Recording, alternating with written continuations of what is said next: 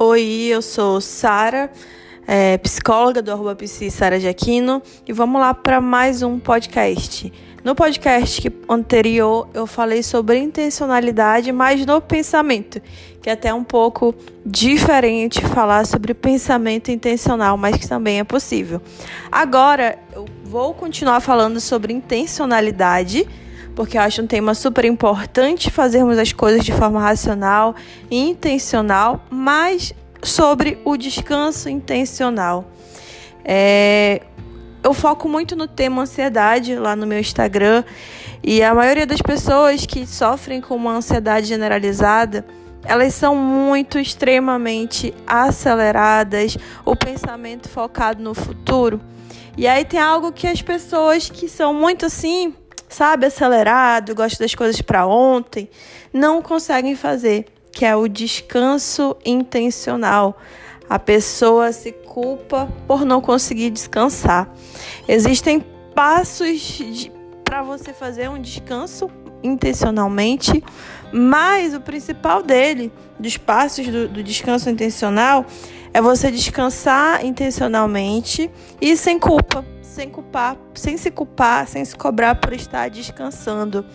E o interessante é que quando eu falo de descansar, não é você sair de férias, viajar, é, ter um programa cheio no fim de semana, ter uma programação extensa no fim de semana, com passeios, etc. Não é sobre isso. É sobre o que então, né? É sobre de você sobre você desacelerar e descansar sem se culpar fazendo pequenas coisas, como assistir uma TV, uma série, é, tomar um banho mais demorado, é, se permitir fazer vários nadas. Né? Eu costumo falar que os vários nadas eles são super necessários a gente fazer vários nadas, levar um tempo para não fazer nada e conseguir fazer nada sem se culpar.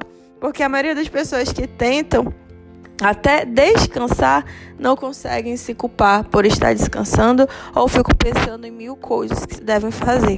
Tudo isso por conta da intencionalidade que o pensamento ele também pode trazer e pode trazer para a ação de descansar.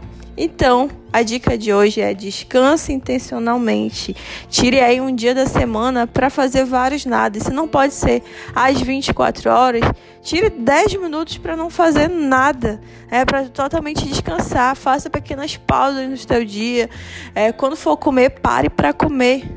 Quando for comer, observe o que você está comendo. Quando for tomar banho, tome seu banho e sinta aquele momento. Desacelere. Então, é esse o podcast de hoje.